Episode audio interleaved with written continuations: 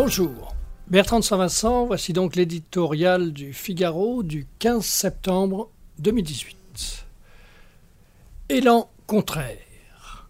La mission que certains prétendaient impossible est un succès. Initié par Emmanuel Macron, porté avec enthousiasme par Stéphane Bern, le loto du patrimoine a suscité l'adhésion. Plus de 2,5 millions de Français ont d'ores et déjà participé à ce nouveau jeu de grattage. Foin des polémiques sur la part généreuse des gains alloués à l'État, le patrimoine sera gagnant. Pour témoigner de cette passion qui les relie à leur passé, ce week-end, des dizaines de millions de personnes, en France comme dans toute l'Europe, revisiteront leur patrimoine.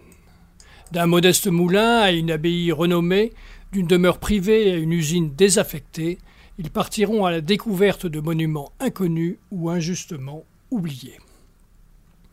Dans le tourbillon que traverse le vieux continent, ce formidable élan traduit l'attachement des peuples à leur histoire, leur volonté farouche de préserver leur identité culturelle.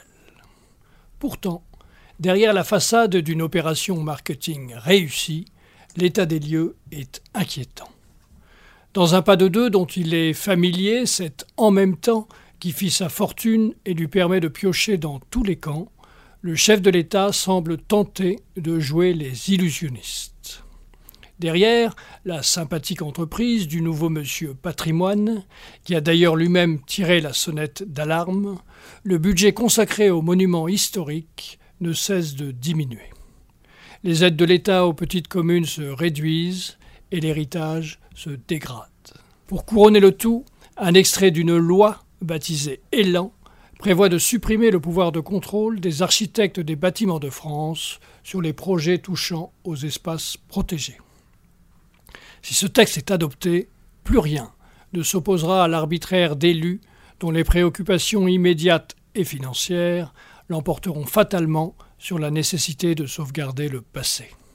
Au nom du progrès, on en fera petit à petit table rase.